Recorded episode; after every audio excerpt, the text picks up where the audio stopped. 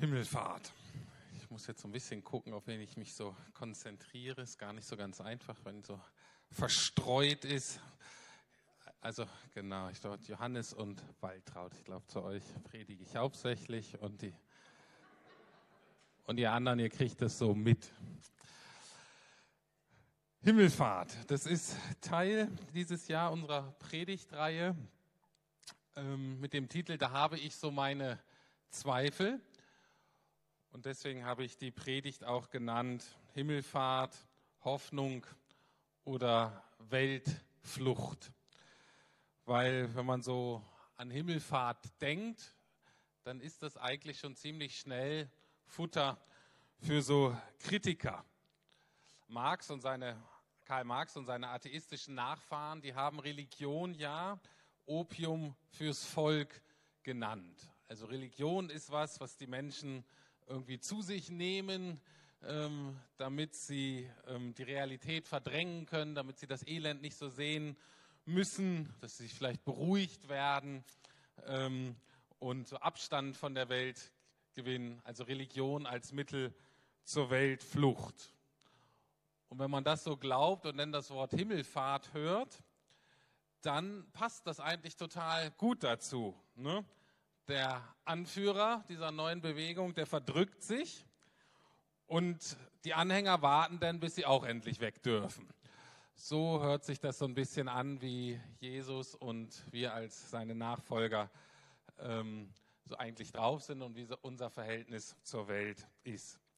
Wenn wir uns den Text allerdings genauer angucken, äh, dann merken wir, dass es ähm, gar nicht stimmt, wenn wir das so denken. Und ich möchte vor allen Dingen auf einen Aspekt heute eingehen, nämlich, dass die Geschichte der Himmelfahrt eben nicht so endet, dass ihr seht, und bald könnt ihr auch abhauen, sondern die Geschichte endet so, dass gesagt wird, der Anführer, also Jesus, kommt zurück auf diese Erde. Also Himmelfahrt ist eigentlich ganz eng verbunden, gedanklich, theologisch, logisch, mit der Wiederkunft von Jesus Christus. Ich lese nochmal den elften Vers vor. Ihr Männer von Galiläa, warum steht ihr hier und starrt zum Himmel hinauf? Dieser Jesus, der aus eurer Mitte in den Himmel genommen worden ist, wird wiederkommen und zwar auf dieselbe Weise, wie ihr ihn habt gehen sehen. Also die Himmelfahrt endet damit zu sagen, Jesus kommt wieder. Jetzt ist die Frage, na wieso kommt er denn überhaupt wieder und was bedeutet das? Was steckt dahinter, hinter, dieser, ähm, hinter diesem Ausdruck, hinter dieser Aussage, auch hinter dieser Hoffnung, dass er wiederkommt? Das bedeutet mehrere Sachen. Zuallererst bedeutet das, dass ähm, Jesus als König gegangen ist. Das war auch allen unstrittig. Das sieht man auch in dieser Diskussion. Wann kommst du denn, um in Israel das Reich auszurichten? Es ist eine Frage nach Herrschaft. Das heißt, für alle Anwesenden da war völlig unstrittig, dass Jesus durchaus was mit dieser Welt zu tun hat und dass er Einfluss auf diese Welt nehmen möchte. Himmelfahrt bedeutet, dass seine Nachfolger, also wir, die wir uns Christen nennen und uns zu Jesus halten, dass wir bis dahin, bis er wiederkommt, diese Regierungsgeschäfte quasi stellvertretend für ihn übernehmen. Bis eben zu diesem Zeitpunkt, und das ist der zweite Aspekt, ähm, der wichtig ist, dass er wiederkommt und wiederkommen muss, bis er denn kommt, zurückkommt, um seine Herrschaft und all das, was er angefangen hat und was wir weitergeführt haben, um das dann zu vollenden weil da bin ich mir ziemlich sicher mit 2000 Jahre Kirchengeschichte im Gepäck und das, was ich heute hier so sehe, auch weltweit, bei allem Ermutigenden, was da ist, ganz alleine werden wir das nicht hinkriegen. Das heißt, wird dieser Moment kommen, wo Jesus nochmal wieder mitten bei uns ist und das dann vollenden wird. Anders ausgedrückt, dass Jesus wiederkommt, bedeutet für uns zweierlei. Das bedeutet, dass wir einen Auftrag haben und es bedeutet, dass wir eine Hoffnung haben. Und diese zwei Punkte wollen wir uns heute ausführlicher angucken. zuerst unseren Auftrag und dann unsere Hoffnung. Gut, unser Auftrag. Jetzt in der Zwischenzeit haben wir stellvertretend die Regierungsgeschäfte übernommen.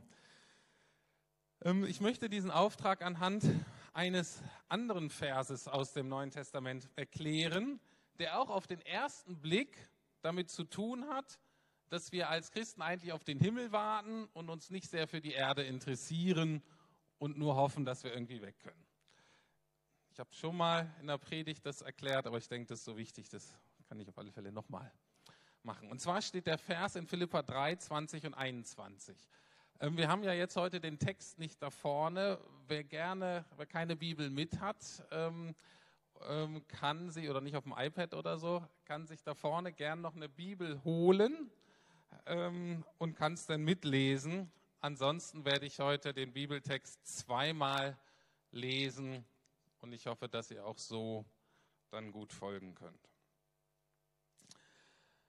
Also, das ist ein Brief, den der Apostel Paulus der so in unserem Sprachgebrauch wahrscheinlich so ein Gemeindegründer unter anderem war. Und der hat eine Gemeinde in Philippi gegründet. Und Philippi war ähm, eben in Griechenland, war dann aber eben Teil der römischen Provinz, äh, des römischen Reiches, eine römische Provinz. Und ähm, da hat er eine Gemeinde gegründet und an diese Gemeinde schreibt er Folgendes. Denn unser Bürgerrecht ist in den Himmeln von woher wir auch den Herrn Jesus Christus als Retter erwarten. Ja, gut. Philippa 3, Philippa 3, Verse 20 und 21. Also, denn unser Bürgerrecht ist in den Himmeln, von woher wir auch den Herrn Jesus Christus als Retter erwarten, der unseren Leib der Niedrigkeit umgestalten wird und seinem Leib der Herrlichkeit gleichförmig machen wird, nach der wirksamen Kraft, mit der er vermag, auch alle Dinge sich zu unterwerfen. Schwerpunkt ist aber auf Vers 20, denn unser Bürgerrecht ist in den Himmeln, von woher wir auch den Herrn Jesus Christus als Retter erwarten. Was bedeutet das jetzt? Ohne etwas Hintergrundinformationen ist das so ein Vers, den wir eigentlich nur missverstehen können ist nicht schlimm, wenn wir den missverstehen. Wenn wir uns auf den Himmel freuen, ist auch gut, also ist jetzt gar nicht schlimm. Ähm, aber mit etwas mehr Hintergrundinformationen kommen wir, glaube ich, näher an das, was Paulus da sagen möchte. Und zwar ist es folgendes. Also er schreibt an Menschen, die in einer römischen Kolonie wohnen. Diese Kolonie wurde ungefähr 100 Jahre gegründet, bevor Paulus diesen Brief schreibt. Und eine Kolonie ich weiß nicht, ob sie auf unterschiedliche Arten gegründet wurde, die in Philippi wurde so gegründet, dass ein großes Heer eine ganz entscheidende Schlacht da in der Gegend geschlagen hat. Und dann war erstmal Ruhe in dem Bereich des römischen Reiches. Jetzt hatten die Römer aber das Problem, dass sie auf einen Schlag ähm, sehr viele Soldaten hatten, die eigentlich ausgedient hatten. Jetzt die Frage, was macht man mit denen? Alle nach Rom wäre völlig unmöglich. Ne, war eh schon groß genug, ähm, die Stadt. Und man hat sie auch nicht alle wieder nach Hause geschickt, wo sie herkamen, sondern die Römer haben was ganz Interessantes gemacht. Sie haben eine Kolonie gegründet. Das heißt, die Soldaten, die ausgedient hatten, die sogenannten Veteranen, durften sich dann niederlassen, haben eben Land gekriegt und sie haben sich als römische Bürger da niederlassen dürfen. Das heißt, diese, Röme, äh, diese Soldaten, diese Veteranen hatten dann ein römisches Bürgerrecht. Und wie Paulus hier sagt, unser Bürgerrecht ist in den Himmeln, haben die in Philippi gesagt, unser Bürgerrecht kommt aus Rom. Okay? Das ist so Hintergrundinformation. Warum hat Rom das so gemacht? Wenn man eine Schlacht gewinnt, hat man ja erstmal nur gewonnen und da steht eine Fahne von Rom. Das heißt noch nicht, dass die römische Kultur und was dem Cäsar am Herz liegt, wirklich in Philippien und in der Gegend da etabliert ist. Das heißt, die Aufgabe dieser Veteranen, dieser Leute, die von der römischen Kultur geprägt wurden, deren Aufgabe war es, sich in, in Philippi niederzulassen und eben da die römische Kultur, die römischen Werte, das, was Cäsar am Herzen liegt, dort zu etablieren.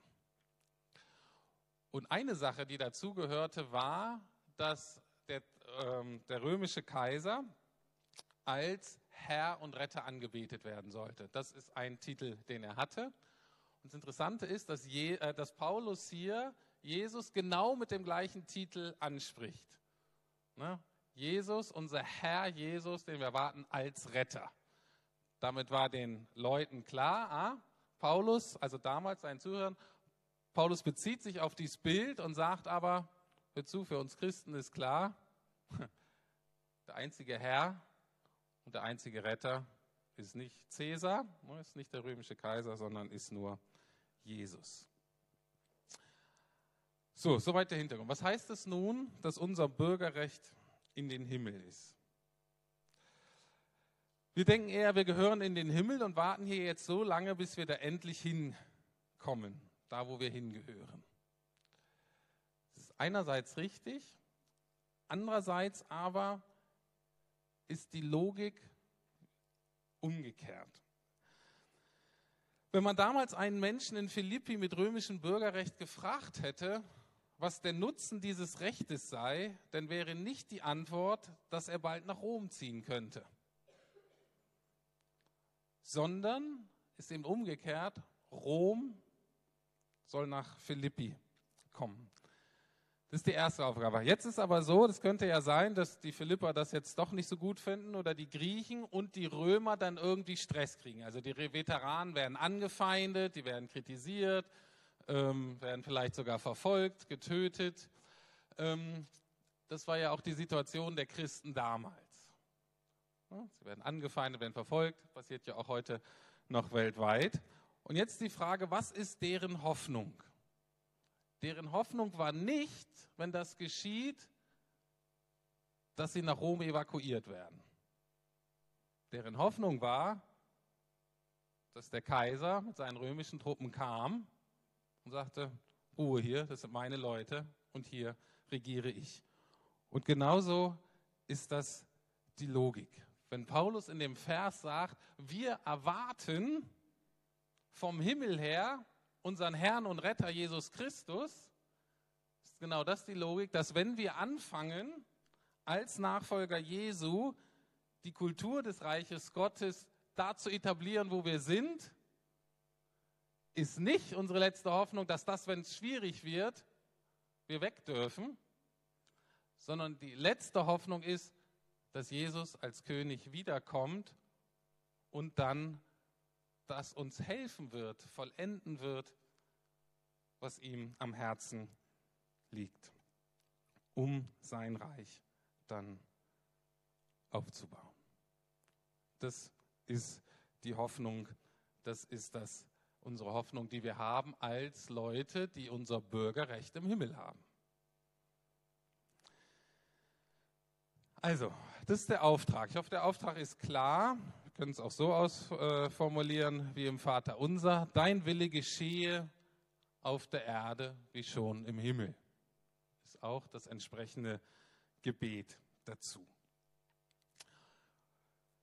Also, das ist der Plan Gottes mit uns, das ist unser Auftrag.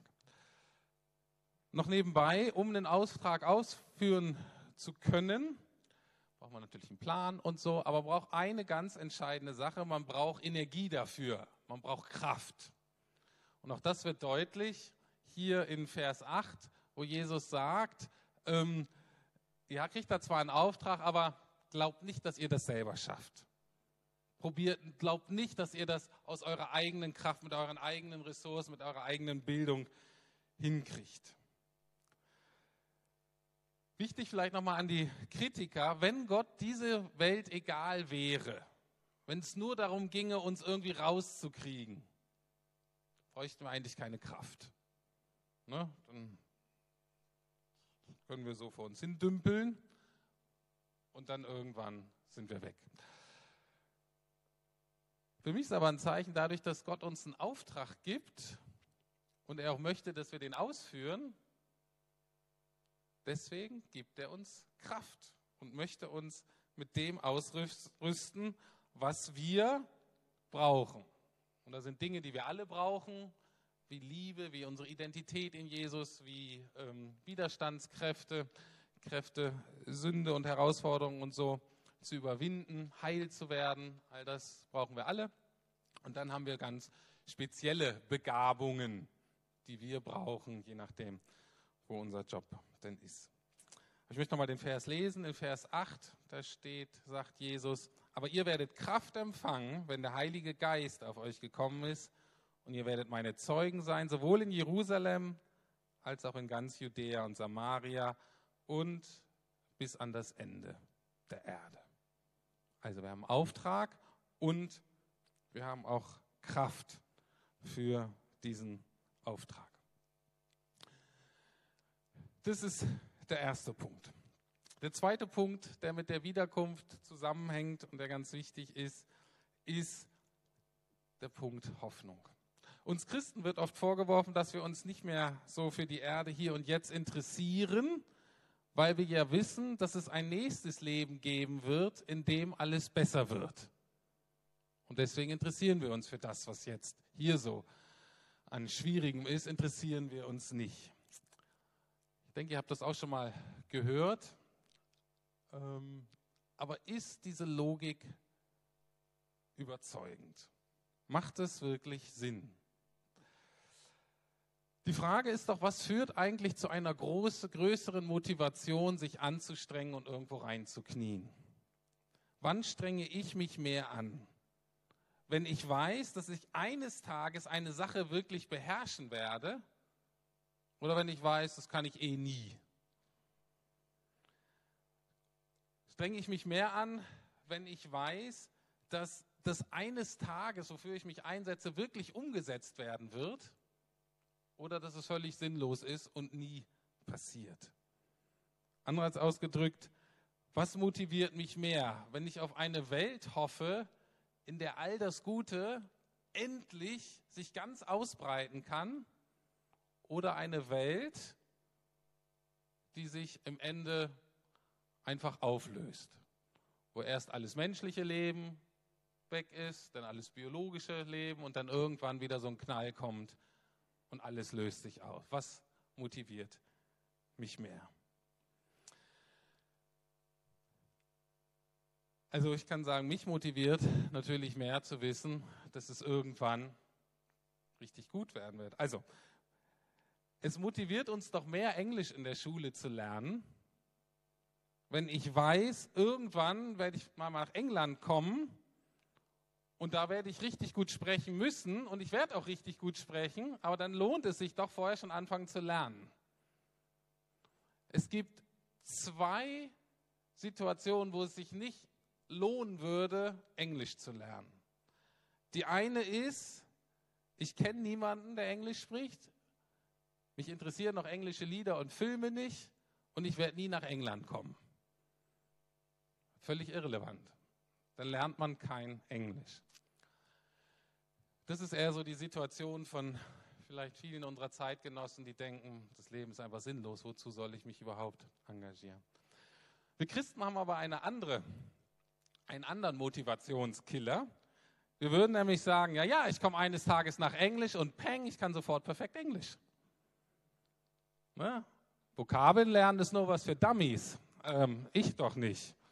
Ne? Nach dem Tod habe ich alles sofort da.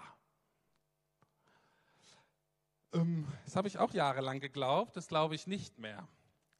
Ich glaube, dass alles, was mit uns Menschen zu tun hat, wachstumsmäßig geschieht. Und ich bin überzeugt davon, dass das stimmt. Warum? Weil es bei Jesus genauso war.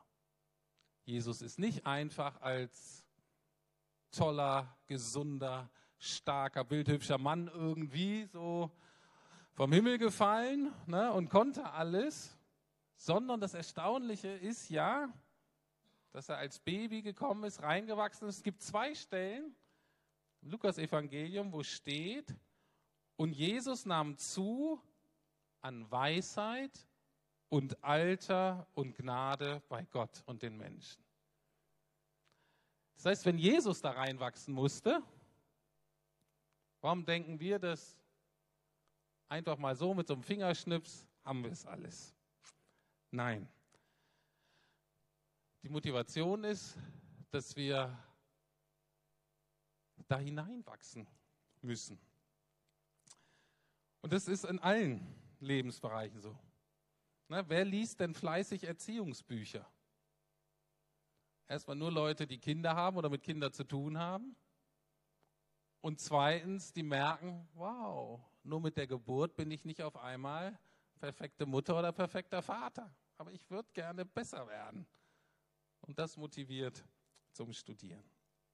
Anderes Beispiel. Denkt hier an unsere Gesellschaft und denkt vielleicht an ein Gesetz, was unbedingt kommen müsste, weil dieses Gesetz unser Leben in dieser Gesellschaft wirklich verbessern würde. Wann setzt man sich mehr ein? Wenn man denkt, das kommt sowieso nie? Oder man wisst, eines Tages kommt es. Eines Tages wird dieses Gesetz geltendes Recht sein und wird diese Gesellschaft verändern. Also, ich glaube, diese Logik, dass wir Christen nicht motiviert sind, uns zu engagieren, weil es irgendwann besser wird, falsch ist. Ich glaube, man gut zeigen kann, dass es eben mehr motiviert, uns jetzt schon anzustrengen, weil wir wissen, das, was wir heute tun, wird irgendwann ähm, perfekt werden. Also die zentrale Frage hinter der Hoffnung ist, welchen Zusammenhang gibt es denn zwischen dem jetzigen und dem zukünftigen Leben? Und immer wenn wir denken, dass es gar keinen Zusammenhang gibt, also dass es kein nächstes Leben ist, dann ist es sowieso irrelevant, oder dass dann alles völlig sofort ganz anders ist, wenn das zwei völlig verschiedene Sphären sind, die getrennt sind, völlig ganz, ganz unterschiedliche Sachen, nichts Wiedererkennbares von dem, was wir jetzt schon haben, dann gibt es eigentlich keine Motivation. Dann machen wir hier so unser Ding. Warum sollte ich versuchen, zum Beispiel ein guter Mechaniker oder ein guter Architekt zu werden oder ein guter Erzieher oder Erzieherin, wenn wir in Zukunft alle engelsgleiche Geistwesen sind, die nur noch singen werden. Dann können wir alle bei Heidi Wieber Gesangsunterricht buchen. Äh, das ist eine sinnvolle Vorbereitung auf den Himmel.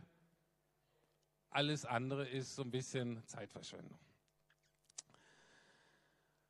Also, die Hoffnung auf das nächste Leben hat ihre Kraft verloren. Nicht nur in unserer Gesellschaft, sondern ich denke auch oft bei uns Christen, weil uns dieser Zusammenhang eben nicht klar ist zwischen diesem jetzigen und dem nächsten Leben. Und der ist aber glasklar. Paulus sagt am Ende des Korintherbriefs, wo es um die Auferstehung geht, sagt er nicht, hey, und die Auferstehung ist fantastisch, es wird alles super.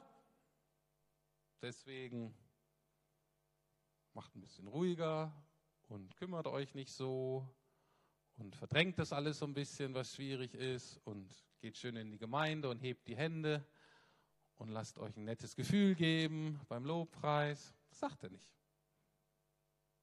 Da hat er auch nichts gegen, aber das, das ist nicht das Einzige, sondern er sagt, 1. Korinther 15, Vers 58, Darum, meine lieben Geschwister, seid fest, unerschütterlich und nehmt immer zu in dem Werk des Herrn. Warum? Weil ihr wisst, dass eure Arbeit nicht vergeblich ist in dem Herrn. Weil ihr wisst, dass die Arbeit nicht vergeblich ist in dem Herrn. Und jetzt die Frage, warum ist dieser Einsatz nicht vergeblich? Da möchte ich kurz drei Gründe nennen.